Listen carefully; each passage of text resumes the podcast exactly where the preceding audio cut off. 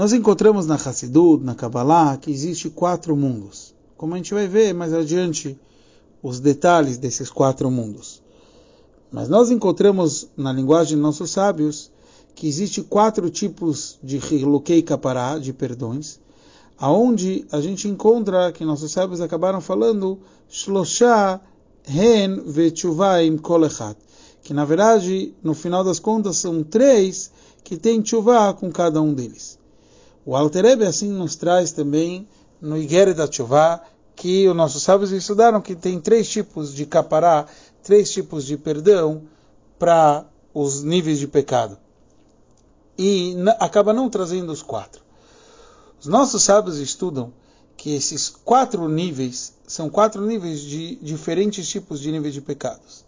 O inferior é uma pessoa que transgrediu uma mitzvah positiva. O segundo, uma pessoa que transgrediu uma mitzvah proibitiva, quer dizer, ele transgrediu literalmente, ele fez aquilo que não poderia ser feito. Depois existe algo mais grave, que são transgressões ligadas a penas capitais, que é chamado mitot e é, é, kritot, etc. Então, uma pessoa que transgrediu uma dessas seria mais grave. E o mais grave de todos é chamado Hilul Hashem, que a gente profanou o nome de Hashem. Tem várias explicações, o como a gente iria fazer isso, em público ou não, etc. Aqui então a gente viu quatro níveis de pecados. O Alter Ebe, quando ele traz no Iger da Tshuva, eles nos menciona os primeiros três de baixo para cima. Não menciona o Hilul Hashem.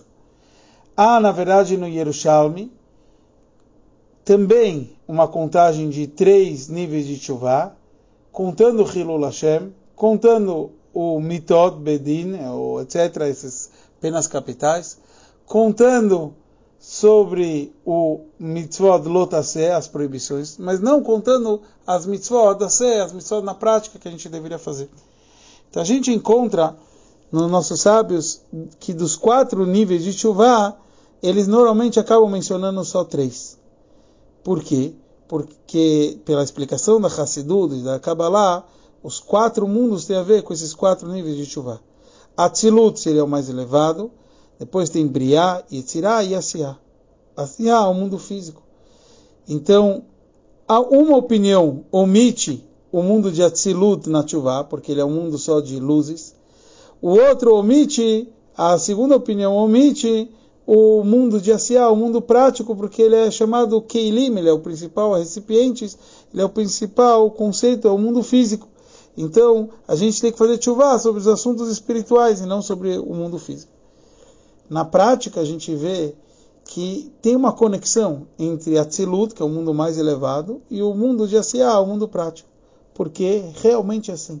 Quando a gente encontra que o versículo que nos fala sobre a criação dos mundos, ele fala a linguagem do versículo, Barativ, Yetzartiv, Avasitiv. Quer dizer, o mundo de Briá, o mundo de Yetzirá. Av veio englobar algo que é o explicado, que é o mundo de Atzilut. Asitiv é o mundo de Asiá. Quer dizer, o mundo de Atzilut está conectado ao mundo de Asiá. Porque justo através das nossas ações no mundo físico é que a gente transforma o mundo de Atzilut, o mundo mais elevado. Então aqui a gente vê a conexão que existe e as duas explicações, as duas ideias sobre o conceito de chuva, que a gente possa fazer chuva em todos os sentidos e se conectar a Hashem e que possa isso se revelar com a vinda de Mashiach em breve, se Deus quiser.